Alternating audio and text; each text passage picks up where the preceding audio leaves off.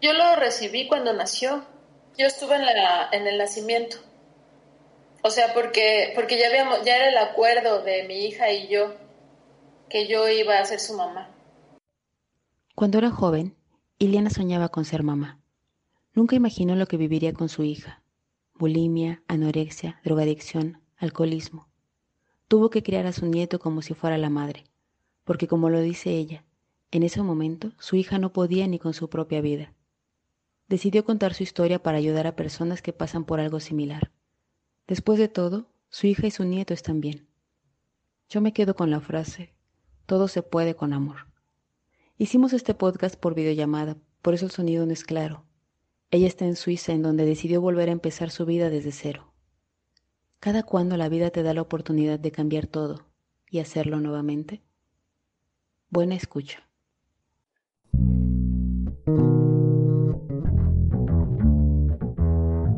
Mismo sol nos despierta a todos día a día. Empezamos a movernos con distintos objetivos.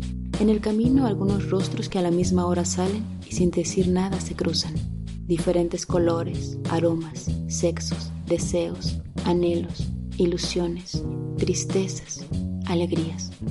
¿Cuántas veces has mirado y pensado qué pasa con él o ella? Y si por un momento dejaras que pasara y su historia se juntara con la tuya, ¿qué pasa cuando las personas te cambian la vida? ¿Y tú? ¿Ya sabes qué te pasará hoy? Entre cruzadas, entre cruzadas. Es que, ¿sabes qué? Me quedé pensando que, que cuando tú me dijiste, este, me quedé pensando que hay muchas mamás así. Y hay muchas mamás que, que sí. Por ejemplo, ahorita tengo, conozco a una señora que tiene el problema y ella lo que hace es negarlo. Y entonces cuando lo niegas no puedes hacer, no puedes ayudar al, hijo, no puedes negarlo, lo tienes que aceptar.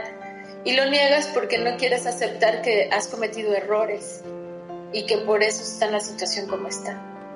Entonces, es, una, es, una, es un egoísmo enorme porque entonces estás pensando en ti, no estás pensando en el hijo, ¿no?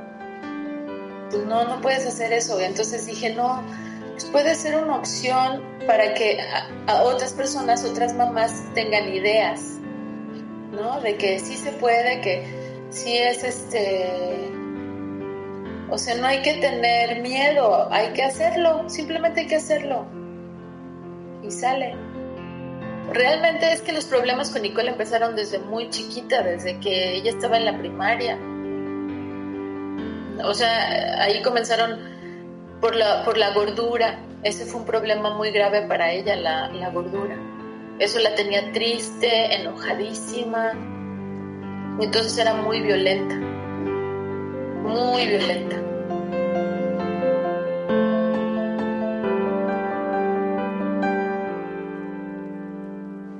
Un día hubo una fiesta en la casa, creo que eran sus 15 años, y el DJ me dijo, señora, huele muchísimo a marihuana aquí. Y entonces yo dije, ¿a qué huele la marihuana? Y ya me explicó a qué huele la marihuana.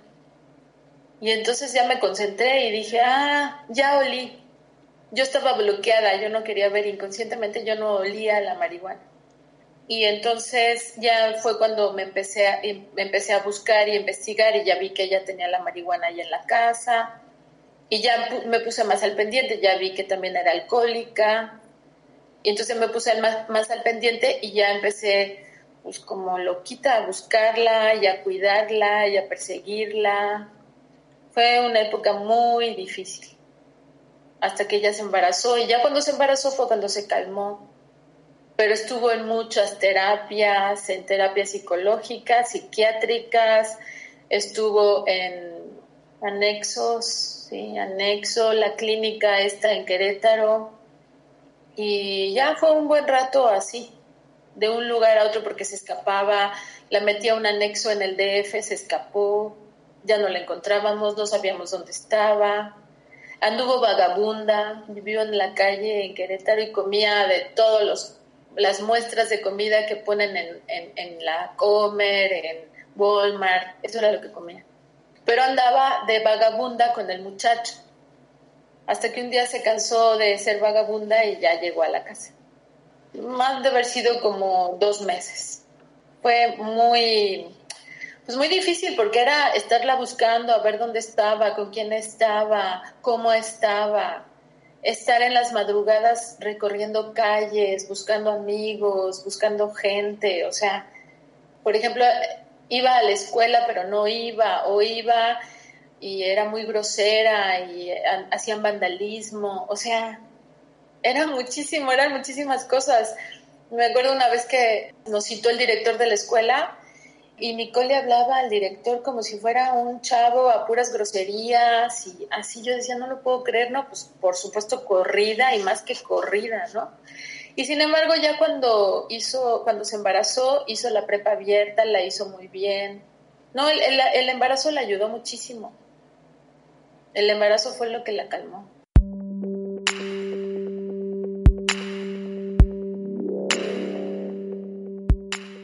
la metí a una clínica a la fuerza, entró a la clínica a la fuerza porque yo dije, pues va a matar al bebé. De alguna manera ella no lo quería, ¿no? Desde el principio me lo dijo.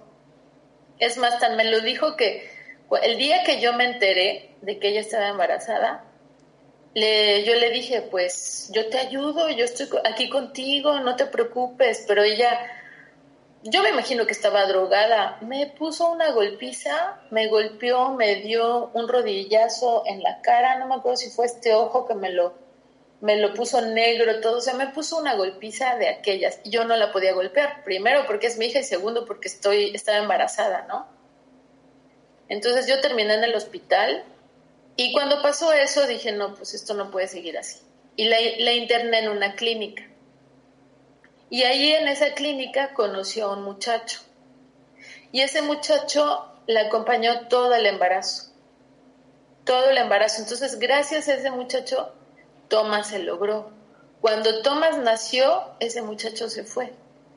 Ese muchacho nada más estuvo con Nicole el tiempo del embarazo.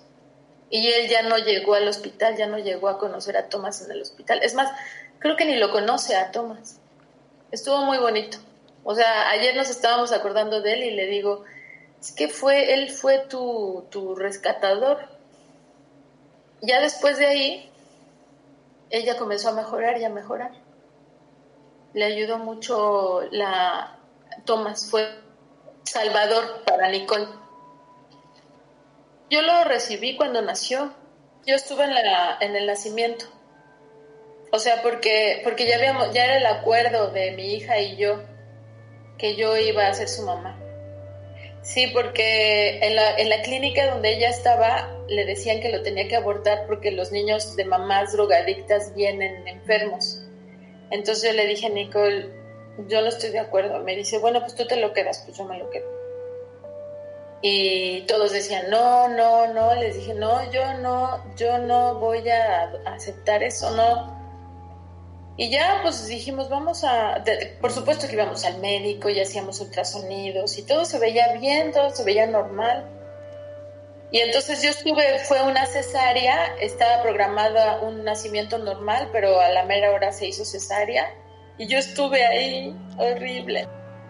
Ver partida la mitad de tu hija no es divertido. Sí, estuvo muy fuerte. Pero sí, enseguida nació y luego, luego me lo dio el doctor y ya yo me lo quedé. Yo nada más le pedí a Nicole que le diera de amamantar el calostro porque ya no quería nada. Le dije, solamente dale el calostro.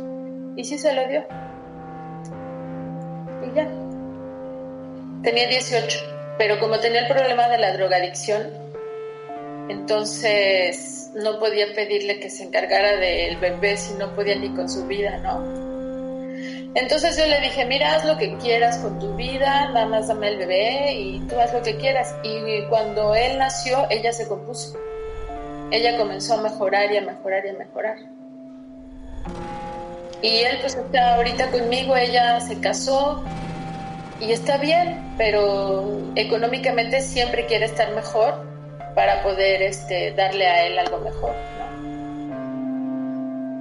Legalmente, so, o sea, el papá y, o sea, su papá de mi hija y yo somos, eh, tenemos la patria potestad. O sea, tenemos el papel, ¿no? Y todo con, con abogado y toda la cosa. pero de todas maneras, por ejemplo, aquí en Suiza, ella es la mamá, entonces ella es la que tiene que ver todo el papeleo de Thomas, el registro, registrarlo aquí, está registrado como su hijo. Entonces, aquí está chistoso porque realmente ella es oficialmente la mamá, pero la, la mamá real soy yo. Porque a mí me dice mamá ya su mamá, a mi hija le dice Nicole. ¿No? Y bueno, y ha estado siempre conmigo. Es mi hijo. Aunque él luego me dice, ay, abuelita. Pues sí, también soy tu abuelita. Pero a ver, dile a Nicole mamá. No le puede decir mamá.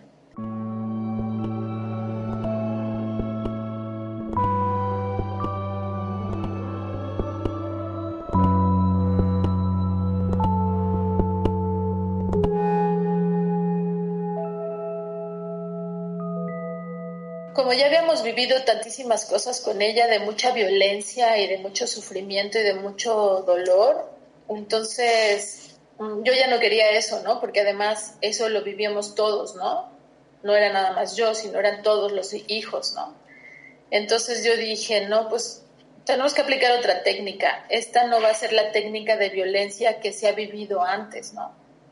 Porque yo no quiero eso en la casa. Entonces lo que hice fue ser más tranquila, no enojarme con ella, hablar con ella. Y hacíamos todos mis hijos y yo oración por ella. Hacíamos oración, hacíamos muchas visualizaciones. Este, la veíamos, nos sentábamos en la sala, nos tomábamos de la mano y decíamos, a ver, vamos a verla arreglada. Vamos a verla con sus aretes puestos, su sonrisa en la cara, su labial puesto. Encontré trabajo, véanla con el dinero en la mano, véanla con amigos. La veíamos y la veíamos y la veíamos así y así salió de la así salió de la depresión. Un día agarró, me dice, "Mamá, ¿tienes algún libro que me prestes para leer?" y escogió el de Eckhart Tolle, el de Un nuevo mundo ahora. Y ya con ese libro con ese libro y con todo lo que hicimos de visualizaciones y de oración y de cero violencia. Cero, cero violencia. Mis hijos se enojaban. Es que cómo puedes permitir que te haga todo lo que te hace porque era muy grosera. Y este y yo no me tiraba, por ejemplo, me tiraba las tazas así, agarraba la taza de café y me la azotaba en el piso y entonces explotaba todo, ¿no? Y yo no le decía nada, como si no hubiera pasado nada. Y entonces mi otra hija, es que ¿cómo puede ser que no le digas nada? No le voy a decir nada, aquí no pasó nada. Y eso fue porque hicimos el cuarto y quinto paso de Alcohólicos Anónimos. Ella lo comenzó, pero ya no lo continuó porque estaba embarazada. Pero yo sí lo terminé, yo sí lo hice. Y en el cuarto y quinto paso el instructor me dijo, nos contó que él era, él era ladrón, era ratero y alcohólico. Y su familia siempre lo amó y siempre lo recibió y siempre lo perdonó. Y cuando él recibía ese amor y ese cariño y esa aceptación de la familia, él dejó el alcoholismo y él dejó todas sus andanzas. Entonces yo dije, pues yo voy a aplicar lo mismo con Nicole. Y sí, efectivamente eso es lo que funcionó. Este, la paciencia, el amor, cero violencia, y eso fue lo que la sacó a Nicole de, de, todo, de todo. Enseguida se salió a... Lo primero que hizo fue buscar trabajo, se fue de la casa, encontró un departamento, se fue a vivir sola y ya, se fue. Y yo me quedé con todo. Pero era el chiste ese que se fuera. Entonces eso fue como a los 24 años.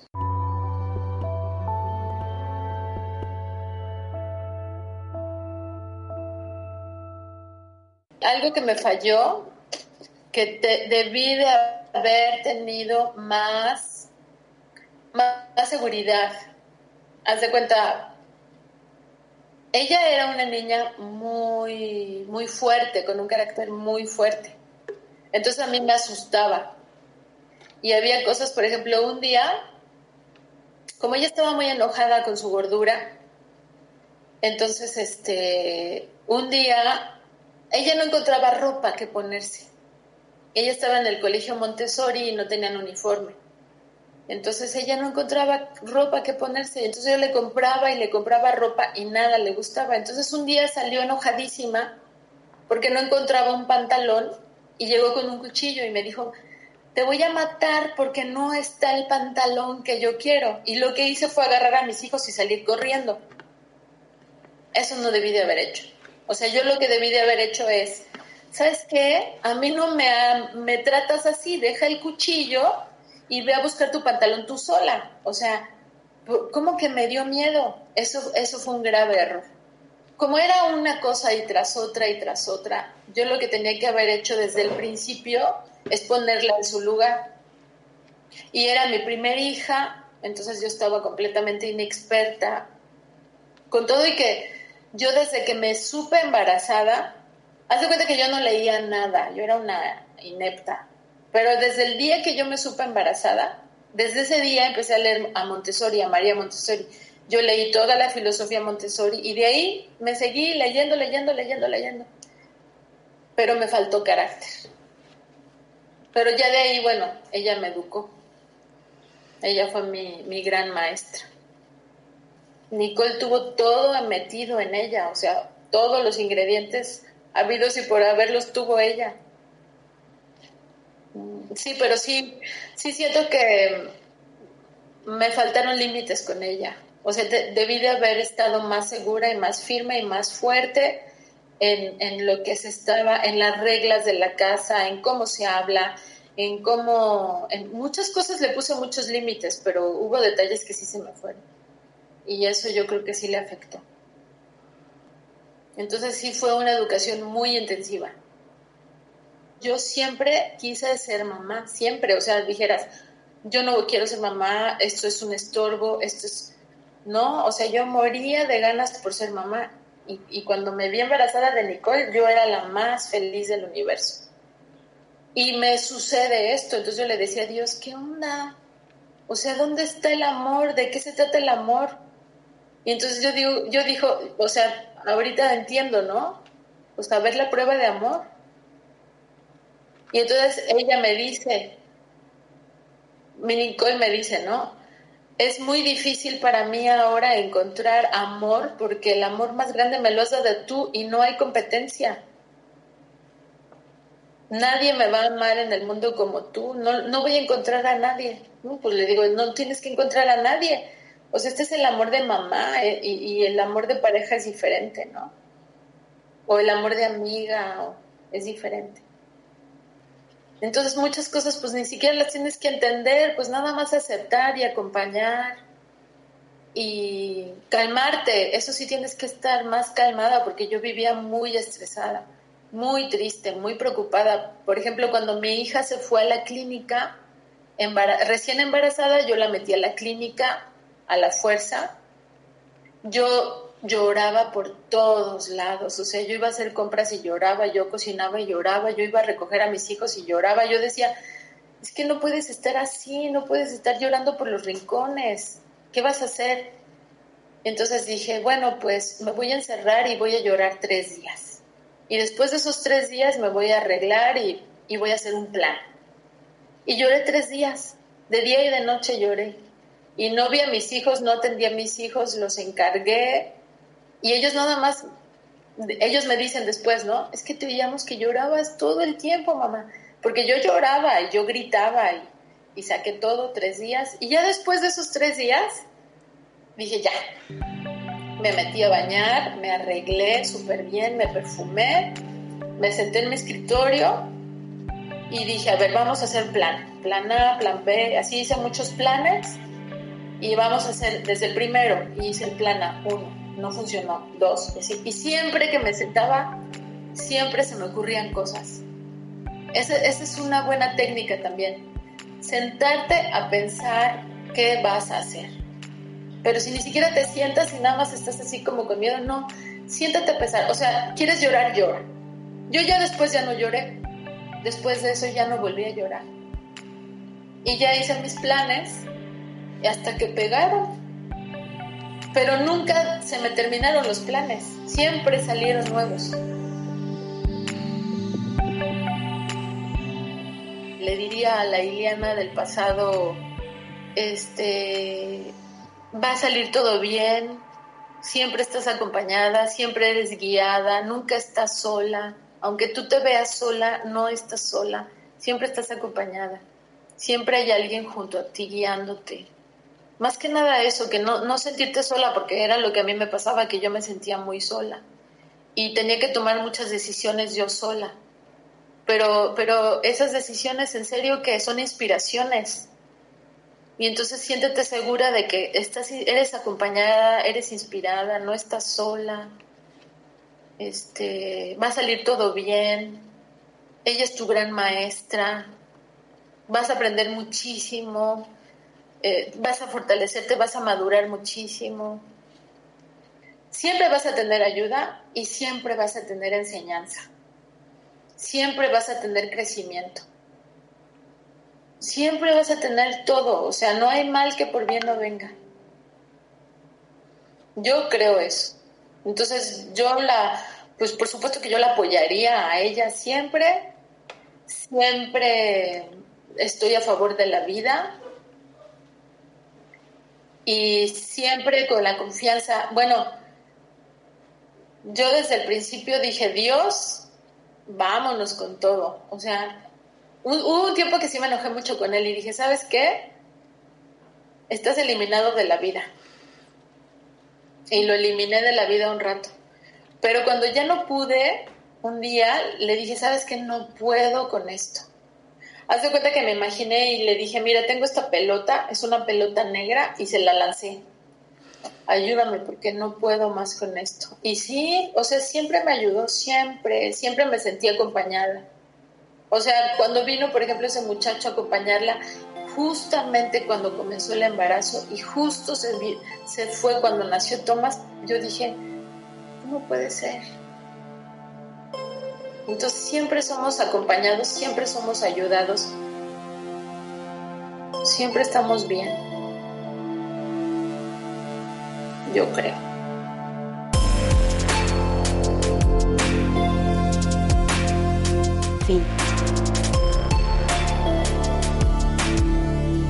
Y, me lo digo a mí misma, o sea, te prometo que me lo digo, le, me digo, Ilianita, no inventes, o sea, no inventes, has superado mil cosas, esto no es nada. pero, pero estoy yo solita echándome porras, ¿no? Ay, sí, ya sé. Y me lo dijo el psicólogo, mira, eso estuvo padre. Ahora que fui a la terapia y que le conté algunas cosas, me dice, te digo una cosa, esos hijos tuyos están, son independientes y están bien porque sienten el amor de su mamá. Ellos no tienen que luchar por el amor de la mamá, entonces son libres. Cuando tú tienes que luchar por el amor de la mamá, estás colgado de la mamá, limosneando amor y no puedes hacer nada más. Cuando tú tienes el amor seguro, entonces eres independiente y puedes hacer muchas cosas. Y me dijo, tú ya lograste eso si lograste eso, puedes hacer lo que quieras. Y yo, ah, y estoy aquí.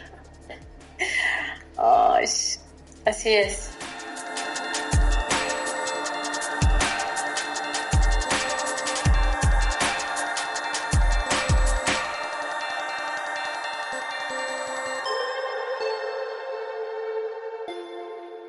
Entre cruzadas, entre cruzadas. El propósito de Entre Cruzadas Podcast es inspirar a la gente a través de historias. Es muy importante para nosotras que compartan este contenido. Así que si piensas que esta historia puede inspirar a alguien, compártela y ayúdanos a impactar a más personas. Espero que hayan disfrutado este podcast. Nosotras somos Grisel y Leila, creadoras de contenido y productoras de Entre Cruzadas. Lo que otros cuentan de su vida puede entrecruzarse con la tuya. Llevamos más de un año publicando momentos de vida y queremos seguir con este proyecto y muchos más. Si te gusta este podcast y deseas que continúe, puedes contribuir y participar en la página patreon.com diagonal entre cruzadas. Los mecenas recibirán bonos.